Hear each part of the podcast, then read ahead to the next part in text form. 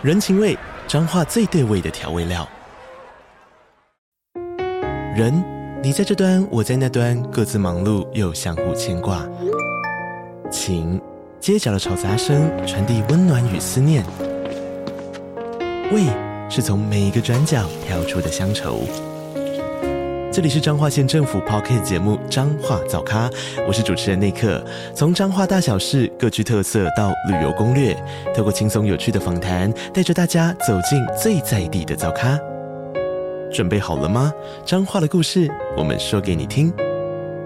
以上为彰化县政府广告。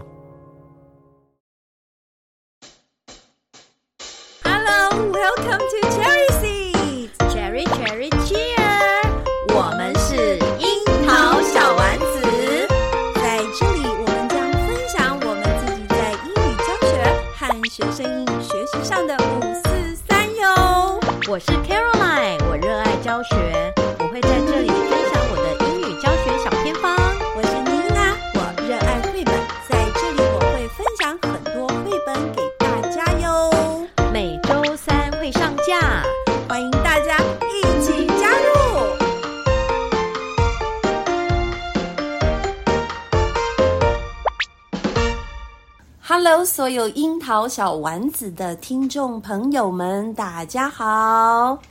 大家好，我是妮娜，我是 Caroline。卡老师，今天要聊什么？放暑假不要聊，我们来聊八卦好了。你想想看，我、嗯、我好像没什么，除了演艺圈的那个 Me Too 八卦之外，好像还不知道有什么八卦可以聊。哎，我也没有八卦，算了，我们还是聊我们的对教学生活好了。是我们上、嗯、我们上一集啊，我们讲到那个与成功有约嘛？对。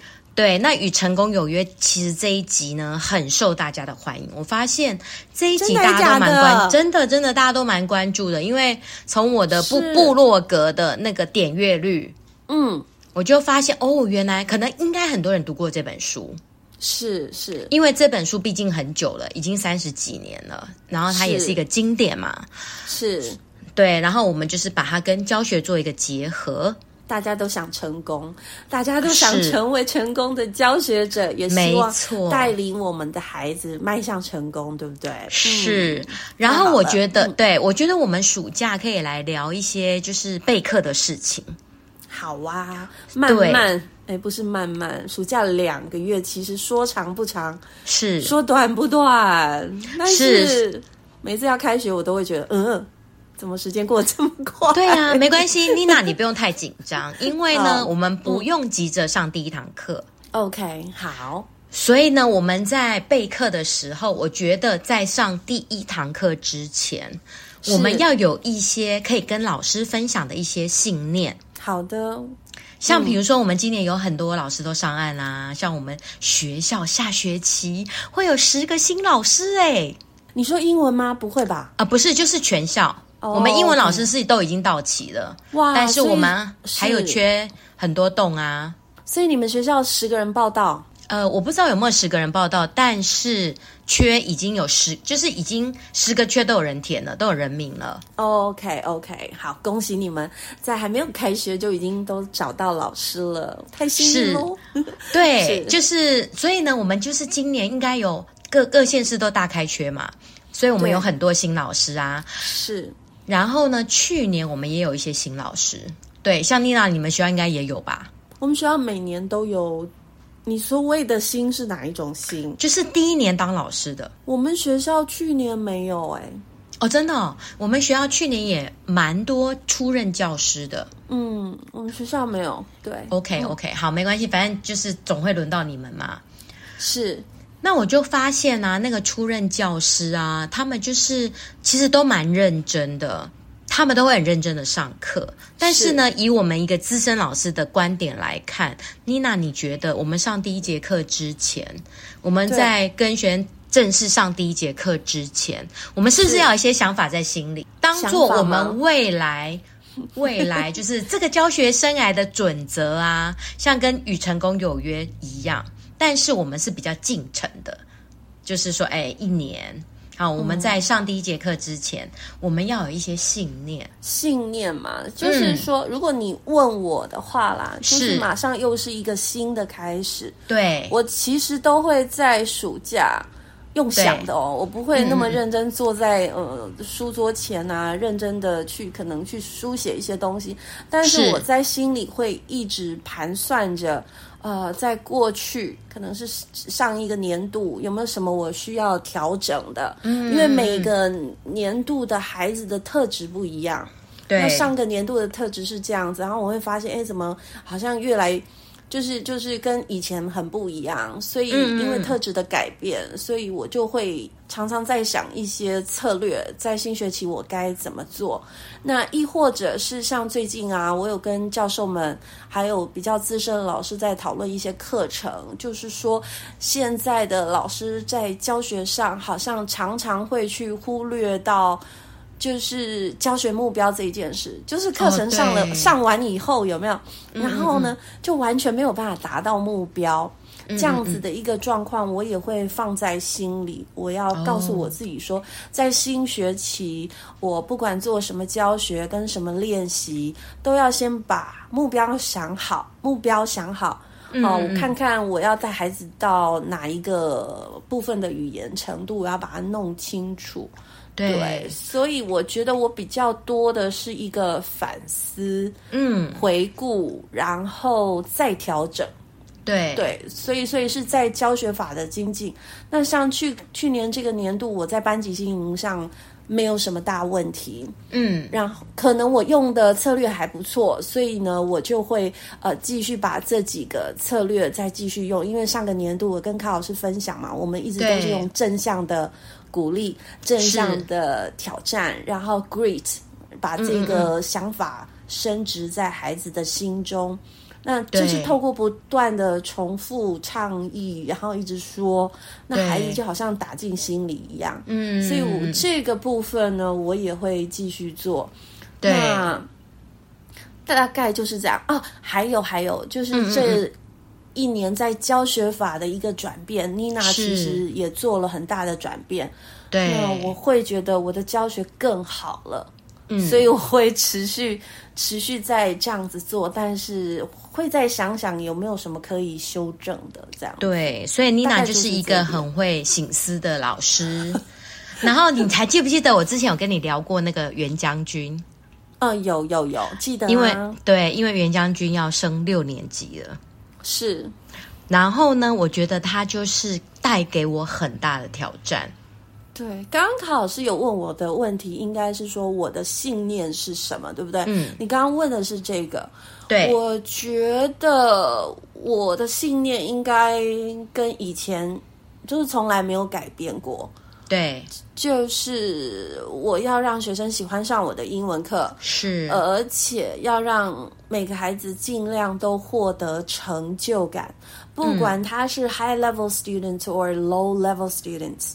我都会希望他们在我的课程是可学的，而且他学就是是他他觉得他可以学得起来，然后他有成就感，那那就会带给他一个一个正向的力量吧，他就会觉得他可学哦，他不是傻的哦，然后他就会觉得哎，就会在想继续学，那也会在你的课程更有动机，所以这件事情是。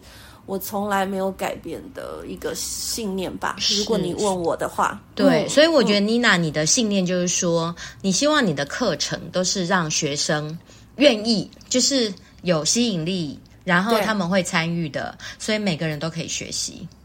对呀，因为你第一个要让学生想上你的课，对，没有错，然后才有。才才能够创造出每一个人不同的成功经验啊！对，如果不想上你的课，哪有什么成功经验？真的真的，别谈了。所以呃，这个很重要。对，嗯、所以我觉得就是说，教学设计真的是非常重要哈。然后刚刚妮娜也有提到，就是其实你会一直反思，对，然后你会一直去想说，哎，我还还可以怎么样更好？对。对，所以我觉得这是当老师就是很重要的，嗯、就是说我们一定要一直不断的进步。这个在我们上一集中有提到，因为如果你没有一直进步的话，你很容易会失去热情。所以说这两个月，老师们不但不不不但是可以在身体上啦，我觉得可以做很大的一个休息，然后呢，在心灵上其实也是一个很大的一个修复期。嗯，因为说实话，我我觉得我当老师这么多年了，我其实真的觉得当老师真的是心力交瘁的一个。就是对一个工作，真的很对劳心劳力啦、嗯。所以在这个区段呢，就是在这个期间，我们可以身体做一个休息，好好的调整，嗯、然后心灵上也可以做一个调整。然后更棒的就是说，我们可以充电。对、啊，这个时间有很多的课程啊，不管是被要求，或者是老师你自己想上，嗯、我觉得是一个很好的充电期。那应该也要有一块是反思期，就是反思一下，嗯、然后整理一下，啊，再规划一下新的学年我们可以怎么做啊？这是卡老师说的，就是想让自己更好，那就是一个想要进步的一个一个。一个想法，那这个这个就是七个好习惯当中的一个很重要的一个元素。嗯、是，嗯、然后我觉得我想要跟新老师讲的，就是有一点非常的重要，就是我觉得每个老师都要相信所有的学生都能够学习，因为有的有的老师会放弃一些学生，尤其我们当科任很明显、嗯、会觉得说，你去跟导师沟通的时候。是导师就是不处理呀、啊，或者是说他觉得他就是这样啊。是，嗯，所以我觉得这一点很重要，因为我觉得尤其是小学生啊，我觉得每一个学生都是想学的，是只是我们用怎么样用适合的方法来让学生学习。嗯、所以我刚刚提到那个袁将军嘛，是他就是摆明了，就是摆明了他就是不要写字，对。哦，但但是你给他平板，他可以哦。然后很有趣，我期末的时候，我就是在检查那个习作，然后我就说：“哎，你这页要写完，这页要写完才能够拿平板。”对。然后呢，他他就是都不带，他都不带课本来上课。然后我就是坚持不给他拿。是。后来哦，他又回去教室哦，很认真的找，还是没有找到，我还是不给他。然后，哎，我就发现哦，他很在意这件事，所以我就知道我下学期可以怎么样来来对付他。对对，就是可以让他愿意。不要用对付，就是引导他。我一时那个口误，对对，所以我就是还是觉得说他是可以学的，只是我们怎么样去引导他，然后让他愿意拿起笔，是。对，然后只要他有觉得自己有成长、有进步，我觉得他们会有自信的。所以说，呃，就是又是一个全新的开始。不管未来遇到的学生，我们认识他或者是不认识他，我们不不要一下子就把那个那个墙把它设起来，不要去预设立场，说这个孩子可能。嗯，不可能学会的，或者是不愿意学的，我们就不要管他，不要有这样子的一个想法。更多的是，我们可以想想想看，我们要如何打怪，对，对不对？就是、对对对，就是透。我不是说学生怪哦，我只是一个举例，嗯、就是说有些的有些孩子，他可能他的想法很不一样，那跟我们做过去接触的可能也不太一样，嗯、所以我们要想办法多用不同的招数。都试试看，也许我们真的可以成功哎！好，所以就是不要先预预先立设立场。当然，预先设立场呢，我们会觉得好像会比较轻松一点。反正他就是不上课，或者是他就不学。对，所以妮娜老师又提到，对对对，嗯。但是其实它放在我们的课程，我觉得老师心里还是会觉得不舒服的，对，因为它有可能会造成班级秩序的一个扰乱。嗯嗯。可是我觉得更大的影响会是在老师，因为我们会觉得，我身为老师，我怎么可以这样子？怎么让他没有学习？我觉得老师心里都是很难受的。对对，所以这这件事，我们一起来来努力。努力对，嗯、是，所以刚刚妮娜老师有讲到一个重点，嗯、就是你的教室管理，是就是你的班级经营管理非常的重要。嗯嗯嗯，嗯所以老师一定要有个计划，就是说你要怎么样去管理你的班级。比如说，是学生如果都不举手发言，嗯，那我们的教室不是就会乱七八糟？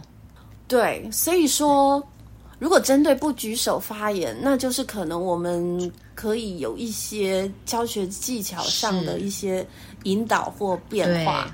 对，来引发学生发言，嗯、而不是一直讲哦，这一班都好安静。对、啊，哦，这一班都不举手发言。对，有的太吵，有的太安静，这样子。对，虽然我偶尔也会比较一下，嗯嗯嗯、像我教四个班，我就会觉得有一班哦，对呀、啊，对呀、啊，都不太呃有互动这样子。好，这件事我要改过来，我要加油。对，对，所以教室管理就是说，你老师你自己先发现了。我可能会产生什么问题，然后我们要怎么样积极的来来想说，哎，怎么样让学生有有纪律，然后又有自理、嗯、自我管理的能力？对，所以班级经营者这个管理也是非常的重要。这个是可能就是要列入我们暑假备课的一个重点。好好想一下，对，就是你怎么样管理？Yes，我们大部分会在八月就会分班了，嗯、对不对？对，就会拿到名单。对，也会拿到辅导记录卡。那当然，小一的老师就是 no，所以、oh, 对，所以就是如果拿到辅导记录卡，其实可以去看看每一个孩子他们的一个不同的一个个性或不同的表现。嗯，嗯，对，就是可以去理解一下，稍微理解一下。啊，那如果我们是科任老师，在开学前呢，啊，知道班级以后，也可以跟老师做个讨论。嗯，对，要去了解每一个孩子，不管是他心灵上的，或学习上的，还有更重要是身体上的。嗯，因为有些孩子他可能是某些东西不方便。嗯，对，像我们会有一些比较特别的学生哦，他可能会戴耳呃耳机吗？那是。对对对，那是他的接收器。嗯，我一开始不知道，嗯，因为你老师上课都会用麦克风，因为我觉得英文必须让孩子把每个音听得很清楚，对，所以我会使用麦克风。嗯，但是戴耳机的孩子，他们麦克风对他们来说是很刺耳的。哦，你意思是说助听器吗？嗯，啊，对了，助听器。对对对，oh. 我怎么讲耳机呢？助听器就是他们会很刺耳的哦，oh. 所以我这也是多年后有位老师告诉我，他说老倪老师，你可能不能用麦克风，oh. 因为那个坐在最中间最前面那个孩子他会一直滴滴，他很不舒服。哦，oh, 对，会有干扰的声音就对了。对，就是会不舒服，所以，嗯、所以我觉得跟要不是导师告诉我，我其实不知道。哦、然后呢，过去的经验还有就是，有时候我们不知道某些小孩的那个毛，你知道吗？然后我就梳错边了，嗯、然后也会引发一些呃小冲突。哈，嗯嗯嗯。这也是很危险的。那如果说我们可以提早跟老师做一个良好的一个一个互动啊，先理解一下，那其实也可以让我们彼此啊、呃，在带领孩子上会更顺心这样子。你你这个让我想起来，就是我之前去年毕业的那个班，然后有一个女生哦，她就是成绩很好。所以，当他就是他成绩很好，然后他他作业都交，然后他上课也会发表，是但是呢，是导师就来跟我说，我都不重视这个孩子。哦、然后那为什么 我会表现出没有重视？是因为他都表现很好，是。结果原来那个学生是有一点点轻微的雅思，嗯哼哼哼，他就会觉得老师都没有关注他。哎，卡老师，我突然觉得有一集我们可以聊聊聊我们遇过的雅思孩子。哎，哦，OK，好啦，对，就是你跟我遇到的，也许可以给大家一些、嗯、一些参考。嗯嗯，所以说还是要话说回来，嗯，我觉得老师一定要跨出那一步。我不知道我们的听众朋友们，如果你是老师，你有没有曾经会跟老师导师？啊，多做一点互动，我觉得绝对是有必要的啊。这个在开学前的一个准备会很帮助我们，也很帮助学生。所以我觉得跟同事的关系真的很重要。后来那个老师跟我讲这件事之后，我就会特别提到说，哦，这个学生，呃，比如说他完成之后说，你看谁谁谁很棒，他已经满，就是我会特别提到他的名字，对，让他觉得哦，老师有注意到他。所以就是这真的就是一个小细节，还要有导师提醒。就是他特别在意。嗯，还好他没有在班上跟你发飙，为什么你都没有叫我？他是跟导师讲，哎、嗯，不不一定是叫他哦，就是他要有那种老师有注意到我这种感觉。OK，他特别需要关注。对对，就蛮特殊的。曾经在小丸子说，有个学生啊，回家以后啊，把我骂了骂了整个晚上。是哦，为什么？说你都没教他？有有，我应该在我们小丸子有讲过，嗯、那也就是两年前我带五年级的时候的，嗯嗯嗯嗯嗯，第一节课还是第二节课吧？嗯嗯嗯，对，就是我跟导师聊的时候，导师没有跟我讲到这个学生，因为老师也是新人，哦，OK，但他没有跟我提到这个学生，所以我也不知道。我觉得孩子看起来，全班看起来还蛮整齐划一的。对。对，结果有一天呢，我就对 A 学生，就是第一次还第二次上课的时候，我就对对着他说，嗯，我说哦，你在看这个不可以哦，这样子不乖哦，我用开玩笑的口吻哦，对，这样子不乖哦，哦，对对对，他就小题大做，收起来，嗯，对。他回家以后就对着他妈妈跟家人一直骂你老师，所以他这是什么症状啊？骂了三四节课吧。对，你有提过这件事。不乖这个词哦，对对对，你有提过，是很坏的。OK OK，就是他触犯了他的禁忌，他只是把某个东西放在桌上，然后我就说他放大这这两个字。对，然后呢，然后呃，家长好像当天晚上就打电话给导师了啊！天哪！对，那因为我有说过，导师他跟我配合过几次，是，所以他就直接帮我做解释跟缓和了。我嘎仔，对对对，所以我们的教学其实导师也看在眼里，嗯、导师也会帮我们说话。我会把真实的状况讲出来，然后后来我才知道说，这个小孩是我同事的侄子，哦，亲戚关系，嗯，对对对，然后我就去跟跟这位老师聊了一下，然后我才知道原来我用的“不乖”这个词对他来说非常刺耳，是是个雷，是不是？是一个对对他是雷，对对，是一个 trigger，就是就是。对他来说是，所以老师，所以听众朋友们，你有没有觉得这个是感觉很小？对，可是对某些人来说，他是很在意的。嗯啊，所以说这个这样子的一些小细节，我们能够多注意一点，不是也是一件好事吗？是，所以不只要跟学员建立关系，跟同事建立关系也是非常重要的。所以我们再复习一下这个故事。后来我每一次上课啊，嗯、我都会特别关心他。我说：“哎，同学，我们这样子可以吗？”然后他就会用非常高的声音说：“ uh, uh, uh. 可以。”他是男生哦，他是男生，太好笑了。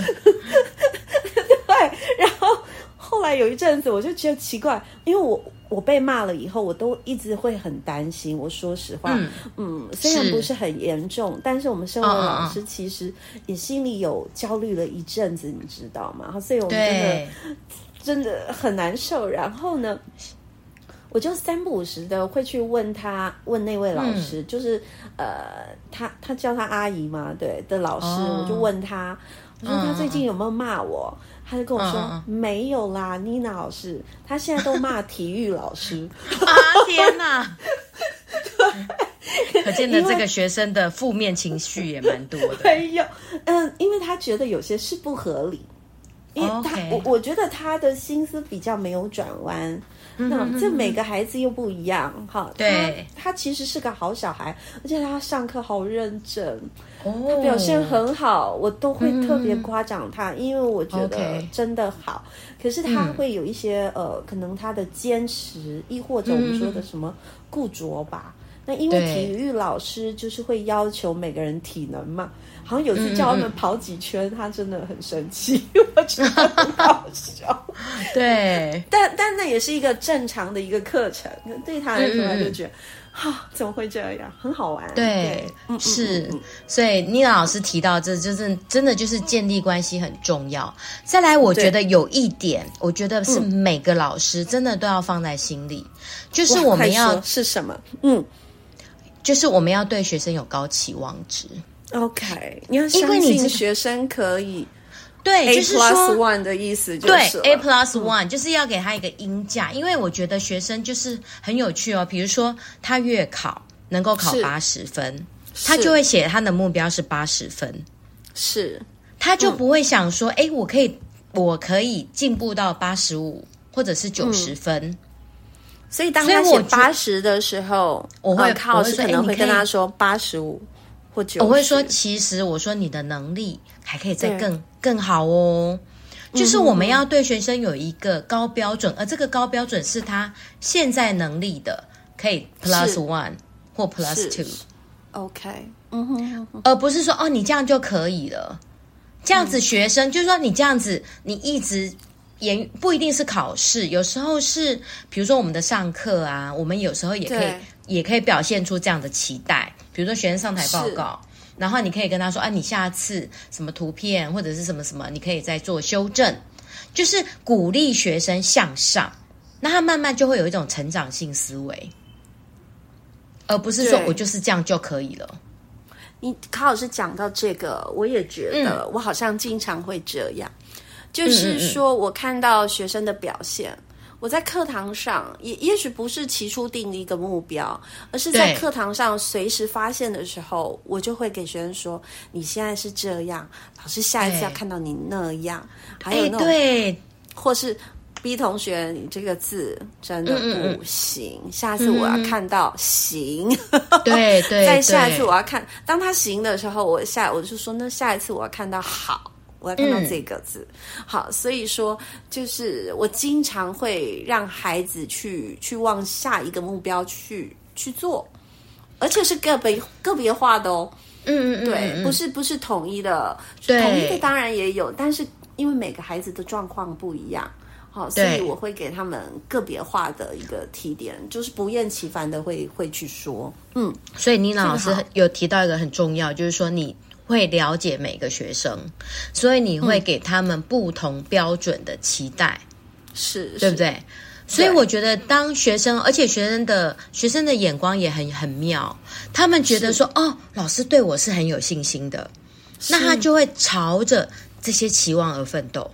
没有错，嗯，对，我觉得人都是这样子诶、欸，他他会觉得相信，哎。别人都肯定我了，都相信我我我觉得我也是可以的，而且别人夸奖我这一点是好的，所以呢，嗯、我相信我也可以的，这就是期望理论嘛，对不对？对对对，所以我觉得这个期望值是很重要，就是就是我们之前提到的那个毕马龙效应，毕马龙效应，对对。是，所以这这一点我真的觉得非常非常的重要，所以、就是、老师不要吝啬的去夸奖学生，嗯、然后给学生定定。个别不同的目标，这个真的，嗯嗯嗯、我觉得真的很好。老师，你看到学生的一个进步有没有？嗯，那就会是一个很大的回馈。嗯、我们真的心里会很满足。是是是，是，还有一点就是，可能新手老师会比较弱的。嗯，什么呢？就是一致性。一致性就是一种稳定。比如说。我觉得原则吗？是原则吗？我觉得不一定哦。比如说交作业这件事情，是是交作业。比如说你怎么样去处理学生没有准时交作业这件事情？嗯，对不对？比如说你可能规定，嗯，对你可能规定学生哪一天要交作业。好，那哪一天要交作业？那他没有交，老师你怎么处理？你会不会忘记去催作业？对不对？会哦，对对，但是学生都很精哦，嗯、他会知道哦，老师忘记我这个作业没有交了，他们慢慢就会学会投机取巧。嗯，所以老师要很清楚的掌握学生的出席作业表现，对不对？是不是？对，就是每一个你所要求的东西，嗯、你都要有个一致性。嗯哼，然后呢，你这个一致性是学生可以 follow 的。对，千万不要罚罚那个做不到的，这个真的会让人很泄气，孩子其实会很烦，他会很生气。然后呢，如果老师习惯用罚抄罚抄这件事情，嗯嗯嗯，最后会获得家长的抗议哦。而且学生会对学习产生排斥，觉得他会很讨厌我们。所以说，老师要审慎的去思考罚抄这件事情，要如何让它 meaningful。对。对因为像收作业这件事情，我们最主要是要培培养学生的责任感，还有他的自律性，所以我们要从这个作业的要求还有规定当中，让学生养成这个习惯跟这种品格。这个就是我们给学生作业的一个最大的一个，呃，就是为什么要做这件事情。所以我们要让学生知道这个后果。对，所以因为每个老师有自己的一个。方法，然后作业交交的方法，或者是呃跟要求，嗯啊，都都很好，都没有问题。但是呢，就是一致性，可能刚刚卡老师提点大家的，真的要说到做到。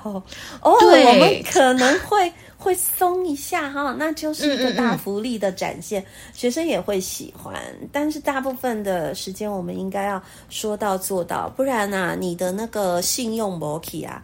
学生呢，嗯嗯嗯可能就会对你没有信心，因为我听到很多孩子，像我自己小孩现在国小嘛，对不对？他也常常会抱怨哪些老师啊，嗯、反正他讲的都不算呐、啊，哦，会这个样子，嗯、或是反正我们老师也不记得，哎，这些就。就可能会造成我们在呃教学上的一些小问题了，对，确实很重要。嗯嗯，对，我觉得一致性就是新手老师比较弱的地方。OK，那就需要磨练。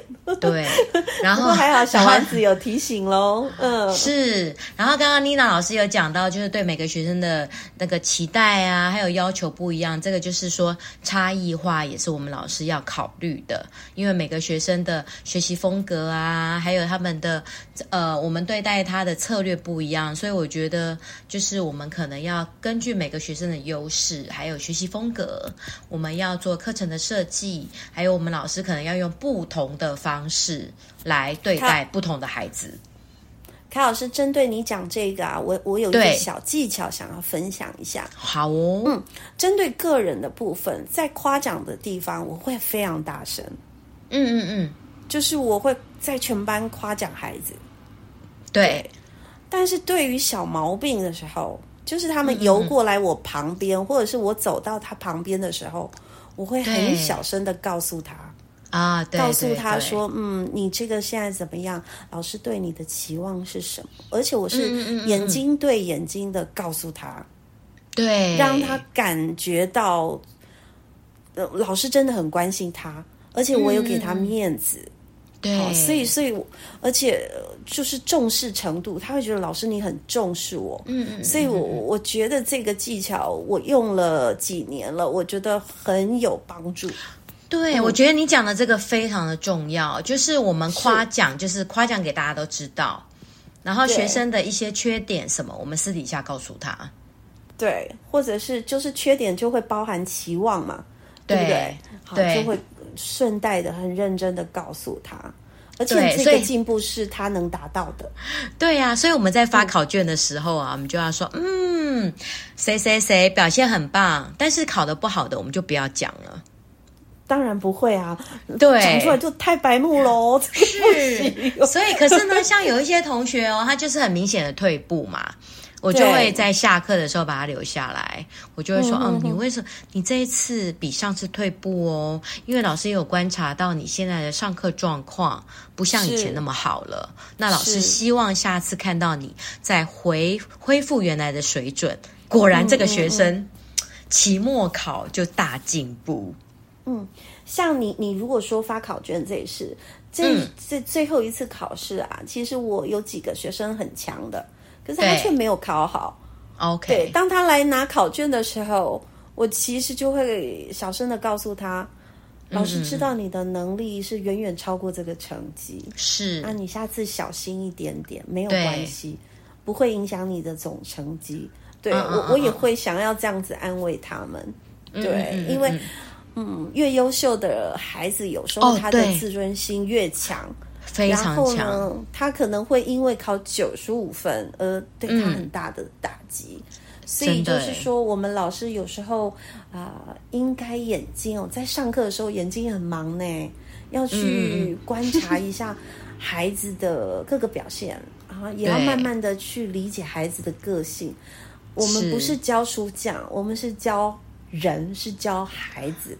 对，所以就是要全面的去关注孩子，这样子我们想帮孩子的心哦，才能够用得出来，就是那个力道才会出来。嗯，对，我我觉得我们今天分享的这些原则啊，其实最主要就是一个原则，是就是我们要以学生为中心。然后我们在做任何事情，嗯，我们都要先想这个对学生有什么帮助。这个是我们要开始设计第一堂课，我们就是要放在心里的。然后你以后你的每堂课的设计都是以学生为出发点，我觉得这个就是一个很棒的老师了，而不是说哦，我要教你什么，而是我先想想看你需要什么，什么样的方式你可以接受。我觉得如果每个老师都可以有这样子的心在。呃，就是在孩子身上的话，我们就会自动去精进，我们就会自动去跟其他的同事合作，我们就会自动去听孩子的心里的声音，对不对？怎么办？卡老师，你最后讲的这一段，我竟然莫名的感动，嗯、真的哦。对，虽然你是这样子平铺直叙这样子说出来，但是你的、嗯、你说，只要我们教学者是以学习者为中心的话，对，去思维每一件事情，嗯，那教学有什么难？学习又有什么难呢？是，教学应该是我们的教学生涯应该都是快乐的，对，孩子的学习生活也会是开心的。我觉得，对呀，原来十二年国教跟过去的九年一贯讲的学习者为中心。